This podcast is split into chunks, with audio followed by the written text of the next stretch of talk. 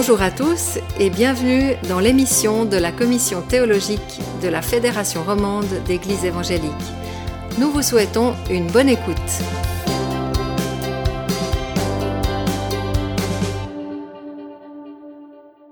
Aujourd'hui, nous allons parler du nationalisme chrétien. De quoi s'agit-il? Le nationalisme, c'est cette attitude qui cherche, dans l'appartenance à une nation donnée, le cœur d'une identité. Et c'est souvent accompagné de revendications exclusives d'une définition de qui fait partie de la nation et de qui n'en fait pas partie.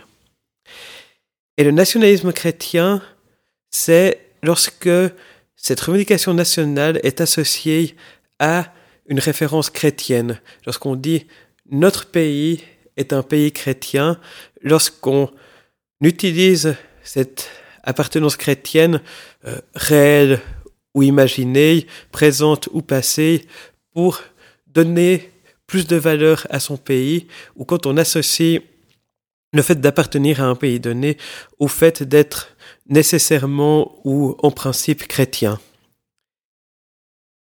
Aujourd'hui, nous allons parler de quel regard avoir sur ce mouvement, sur cette attitude? Et nous allons le faire avec Jean-Jacques Mélan, Anne-Catherine Piguet et moi-même, Jean-René Moret. Première question à poser, c'est comment comprendre le succès aujourd'hui des courants nationalistes?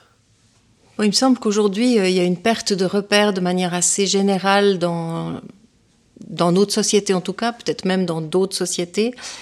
Et puis, euh, un manque de grands récits qui donnent un certain sens à, chaque nation, à chaque peuple, une globalisation, une mondialisation qui font croire qu'on serait un gros village. Et puis, euh, puis en même temps, cette mondialisation, il y a une individualisation. Alors là, je parle peut-être plus pour les sociétés occidentale qui laisse les gens assez désespérément seuls face à leur écran, face à leur tablette, et seuls face aux grands défis de ce monde. Et puis, euh, retrouver une identité nationale peut être, pour certains en tout cas, une, solution contre l'angoisse d'une dilution de nos vies dans, un, monde qui est quand même assez effrayant, faut le dire, avec des guerres à nos portes, par exemple. Et euh, il me semble qu'on trouve là un ferment de, peur et de, euh, ouais, de peur euh, qui fait qu'on on est prêt à, se laisser conduire par des chefs qui, ont, qui, ont, qui sont forts, euh, qui ont des, slogans. Euh, euh, qui ont une grosse voix, qui, ont des slogans de manière assez, simpliste, et puis qui les disent de manière assurée, en, disant Make America Great Again, par exemple, et puis, et puis on se dit, bah voilà quelqu'un qui va nous sortir de, du bourbier. Oui, c'est exactement ça. On pourrait compléter en donnant quelques mots, en mettant quelques mots sur ce, manque de repères ou ces peurs. Euh, on, va définir euh, l'autre comme un bouc émissaire. Lorsque on a des problèmes sociaux, lorsqu'il y a des crises, lorsqu'il y a du, chômage, et quoique là encore, il faudrait euh, vérifier un peu la valeur des choses. Mais voilà, lorsqu'on se sent fragilisé et lorsqu'on se sent en péril, on va volontiers chercher un bouc émissaire. Alors, bien sûr, le bouc émissaire, on ne va pas le trouver à l'intérieur du clan au contraire, le clan se considère comme une victime, euh, mais avant tout vertueuse. Donc on va charger le bouc émissaire à l'extérieur du clan. Et c'est vrai que le voisin d'un autre État, d'une autre communauté nationale, est le bouc émissaire tout choisi pour valoriser son propre État aux dépens de, du voisin qui nous entoure. Oui, je rejoins tout à fait euh, ce que disait Anne-Catherine par rapport à la perte d'identité. Euh, il y a justement cette, euh, cette attitude du grand mélange. Et puis, dans ce grand mélange, eh bien, on peut se sentir un peu perdu, se dire mais, mais qui est-ce que je suis? Qu'est-ce qui fait que je suis moi et pas quelqu'un d'autre? Qu'est-ce qui, est, qu'est-ce qui est bien Qu'est-ce qui est mal? Et je crois que certains cherchent des réponses à ces questions justement dans l'identité nationale, de dire euh, ce qui dit qui je suis, c'est euh, le pays auquel j'appartiens, avec certains certaines valeurs, certaines histoires, avec euh, une, ouais, un prix qu'on attache à cette identité-là. Donc c'est un peu comme une planche de salut dans un monde où les identités sont tellement diluées qu'on ne sait peut-être plus où se retrouver. Et puis c'est vrai, comme disait Jean-Jacques, ça peut aussi être contre euh, un autre peuple, contre un bouc émissaire. Euh, et moi, ça me fait aussi penser à la période, à la sombre période des juges dans la Bible, où, euh, qui était donc une période très propice au crime. Et dans les, vers la fin du livre, il y a ce refrain qui vient à plusieurs reprises. À cette époque-là, il n'y avait pas de roi en Israël. Chacun faisait ce qui lui semblait bon. Et pour résoudre la difficulté de ce temps d'angoisse, eh ben, le peuple demande un roi pour les juger, comme dans les grandes nations environnantes. Donc il y a cette comparaison entre les autres nations et la sienne. Et puis lorsque le prophète Samuel avertit que le roi va les rendre esclaves, euh, le, roi va, demander des fils et des filles pour euh, être ses esclaves, ses serviteurs, eh bien le peuple refuse d'écouter parce que euh, il est dit, il être, ils veulent être pareils à toutes les nations. Ils disent Notre roi nous jugera, il marchera à notre tête et conduira nos guerres. Et là encore, on croit que cette figure du roi va, va nous sauver, enfin du roi, mais ça peut être aujourd'hui d'un du, politicien ou même d'un dictateur. Alors qu'en fait, le, problème de fond, c'est pas l'identité du peuple, mais euh, comme le dit la Bible, le péché qui a gravement atteint notre identité personnelle et collective. Et évidemment, seul Jésus-Christ est capable de, restaurer les individus comme les collectivités. Merci pour cette référence à l'Ancien Testament. Et on peut maintenant se demander ce que le Nouveau Testament nous porte à avoir comme regard sur les identités nationales. Alors, le Nouveau Testament a été écrit dans le contexte de l'Empire romain. Et l'Empire romain, justement, euh, était un, grand ensemble qui gommait les particularismes. Enfin, il faut nuancer les choses, il faut bien voir les choses en relief. Les particularismes locaux étaient, étaient, étaient pas annulés. Loin de là. Au contraire, euh, il était tout à fait avéré que Rome était une ville multiculturelle, qu'on y parlait toutes les langues de, de des nations. D'ailleurs, c'est très intéressant de voir au début du livre des Actes, lorsqu'on parlait de ceux qui sont montés à, à Jérusalem pour la Pentecôte, vous avez une énumération d'origine de, la population qui est présente pour la Pentecôte qui est incroyable, une, énumération qui va depuis la, Perse jusqu'à Rome, en passant par l'Arabie et puis l'Afrique du Nord. Donc on savait parfaitement bien identifier les gens de toute origine. Par contre, les communautés, euh, les Crètes, les Arabes, les, euh, gens de la Bithynie, euh, les Galates, etc., tous ces gens-là qui appartenaient réellement à des communautés, ces communautés étaient parfaitement intégrées dans l'ensemble de l'Empire romain. Jamais ces communautés n'avaient une velléité de développer une autonomie nationale. Donc, ça c'est la culture du Nouveau Testament. Et donc, moi, je vois pas euh, d'enseignement particulier dans le Nouveau Testament sur cette thématique-là, parce qu'en en fait, son bain culturel est celui d'une forme de communauté de, de peuple et cette communauté de peuple, on sent très très bien que les disciples, l'apôtre Paul, voire Jésus, y ont pleinement adhéré, ça leur posait aucun problème. Euh, c'était c'était pas leur souci. On ne voit dans le Nouveau Testament aucune défense d'un particularisme, aucune défense non plus des valeurs romaines on voit dans le Nouveau Testament la défense forte des valeurs du royaume de Dieu. Oui, en même temps, euh, le chrétien est appelé à se soumettre aux autorités. Donc elles sont reconnues, elles sont pas, elles sont ni haïes ni euh, méprisées. Euh, donc le croyant est appelé à s'y soumettre. cependant, comme tu dis, c'est pas là que le croyant place son identité. Les, croyants sont des résidents temporaires et étrangers sur cette terre, comme le dit la première lettre de Pierre. Ils sont citoyens des cieux, ils sont membres du peuple de Dieu, comme le dit Ephésiens 2.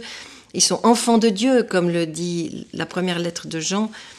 Donc euh, le peuple de Dieu se retrouve sur toute la terre avec le lien de l'esprit qui nous fait déjà goûter à la perspective de la grande famille de Dieu. Et, c'est là qu'on a notre identité en Christ. Et euh, euh, tu parlais de l'Empire romain, Jean-Jacques. Eh bien, c'est vrai qu'au cours de l'histoire, on voit des identités nationales qui ont plutôt été à l'encontre des croyants, parce que les, empereurs romains, ben, petit à petit, se sont fait Dieu.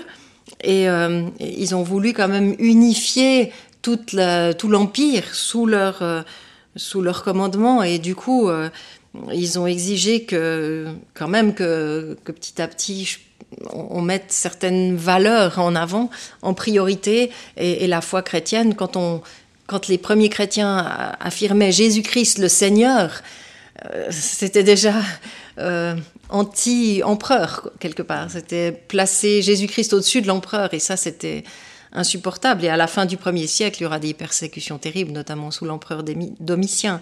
Donc, euh, ouais, au cours de l'histoire, les identités nationales ont presque plutôt été à l'encontre des croyants. Euh, on le voit aussi plus récemment avec euh, un chef comme, comme Hitler qui a voulu placer son identité dans une nation arienne. Eh ben, à quoi ça a conduit? Enfin, Là aussi, les chrétiens, les véritables chrétiens ont été persécutés. En revenant au, Nouveau Testament, euh, Paul écrivait aussi Il n'importe donc plus que l'on soit païen ou juif, circoncis ou incirconcis, non civilisé, primitif, esclave ou libre, ce qui compte, c'est le Christ qui est tout et en tous.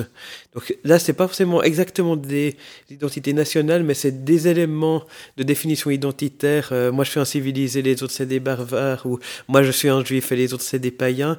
Et puis, ce que Paul dit, c'est quand on appartient à Jésus-Christ, ces choses-là n'ont plus d'importance, elles ne nous définissent plus, pas nécessairement effacées, mais c'est plus sur ça que repose notre identité. Et je pense aussi à un texte de l'Apocalypse où on voit à la fin des temps une foule immense issue de tous les peuples, de toutes les langues et de toutes les nations réunies devant le, devant le trône de Dieu. Donc où on voit que l'horizon visé par, euh, par la foi chrétienne, bah, c'est un horizon transnational, c'est un peuple de Dieu qui dépasse justement toutes les limites et toutes les lignes de fracture euh, euh, de l'humanité, y compris ces définitions d'identité sur, sur le plan national. Et en revenant plus à notre époque, aussi se poser la question, bah, quand les courants nationalistes utilisent la référence chrétienne, à quel point est-ce qu'ils parlent euh, de l'évangile de Jésus-Christ en tant que tel Et euh, sinon, de quoi est-ce qu'ils parlent? Bon, lorsqu'on vit vraiment l'évangile, c'est Jésus-Christ qui est notre maître. Hein. et puis on est tous, euh, tous les autres, on est des disciples. Alors, c'est quand même assez rare. bon, des gens qui, des politiciens ou autres qui, font référence à l'évangile, pourquoi pas, mais euh, il faudrait déjà voir s'ils se comportent en disciples de Jésus-Christ. Et puis souvent, c'est quand même pas tout à fait le cas. Euh, comment est-ce que ces responsables politiques se comportent, que ce soit dans la gestion de leurs biens, dans leur éthique personnelle, etc. Et la plupart du temps, euh, on, peut émettre quand même des doutes assez sérieux euh, et puis l'évangile est utilisé les, certaines valeurs chrétiennes sont peut-être plus utilisées pour, pour asseoir leur propre pouvoir plutôt que pour, pour mettre Jésus-Christ au centre euh, du, du, débat. Euh, et puis on peut aussi voir dans la dans l'attitude de ces dirigeants, pourquoi est-ce qu'ils utilisent l'évangile ou les valeurs chrétiennes, mais on, peut aussi voir donc dans leur éthique personnelle, mais aussi dans, dans, dans comment est-ce qu'ils font les lois. Est-ce que euh, ces lois sont respectueuses des personnes? Est-ce qu'elles sont là pour soutenir les pauvres, les malades, les réfugiés sans ressources? Euh, Est-ce que leurs lois favorisent la justice de Dieu? Est-ce qu'elles sont exercées dans la bienveillance? Toutes, toutes, ces valeurs-là, il, suffit pas juste de les proclamer en disant ben, c'est c'est des valeurs chrétiennes, c'est ça qu'il faut suivre, il faut encore les vivre.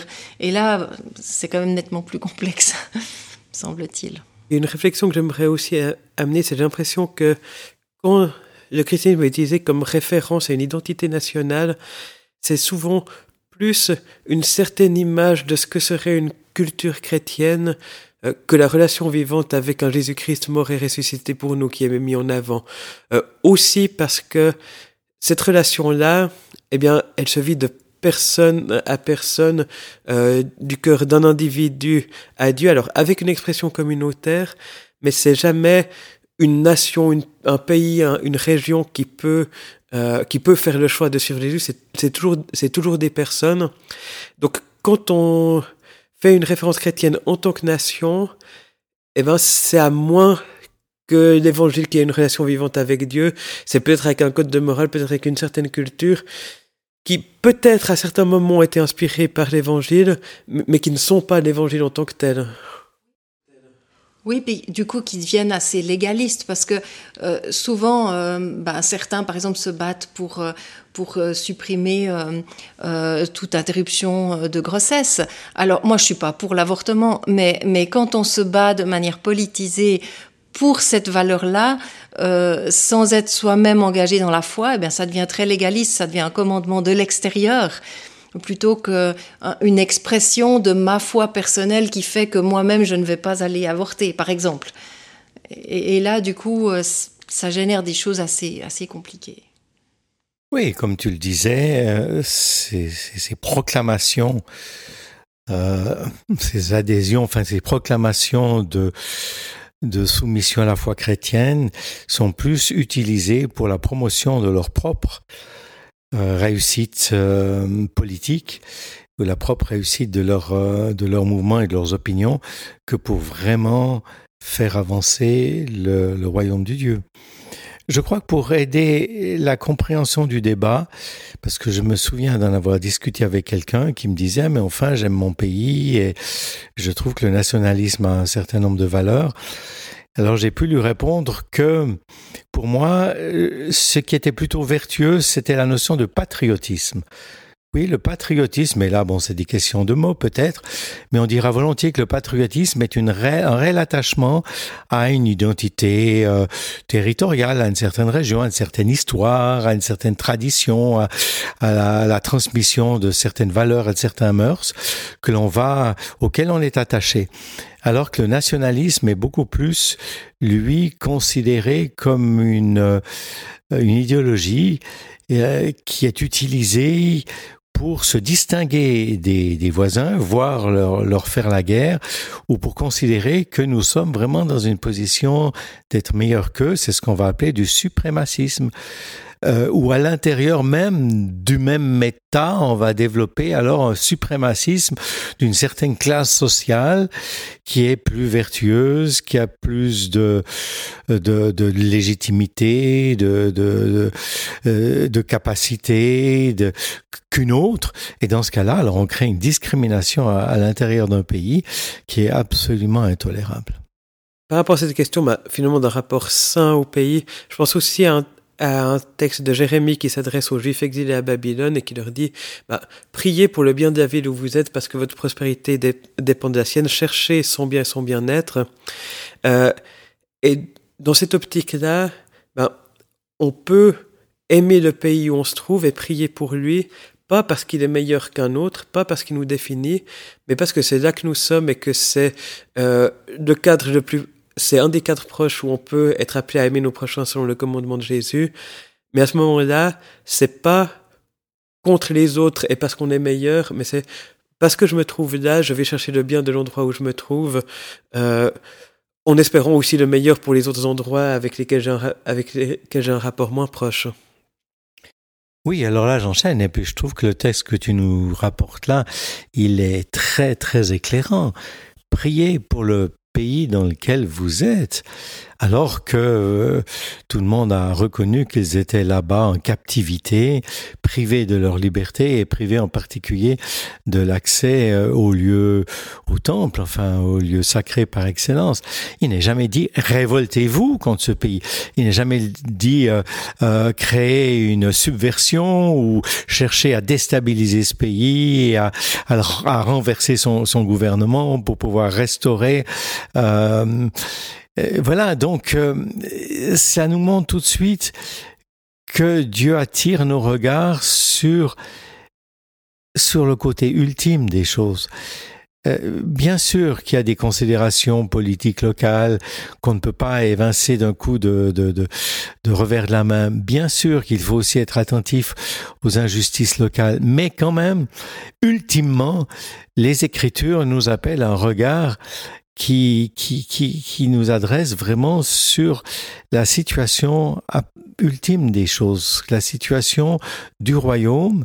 Ça veut dire euh, non pas les conditions particulières temporaires dans lesquelles je me trouve, mais une relation profonde qui va qualifier mon être éternel à venir, mais déjà présent je peux déjà entrer dans une forme d'éternité maintenant, dans ma communion avec Dieu en Jésus-Christ, dans ma communion avec, euh, la personne de Dieu dans sa vision de, créateur et, et de rassembleur et, voilà.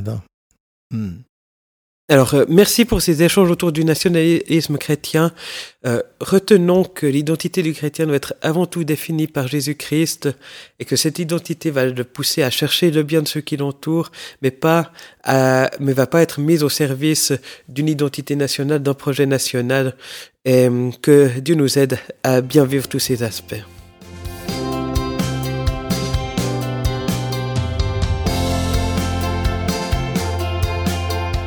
Nous espérons que vous avez apprécié cette émission. À bientôt!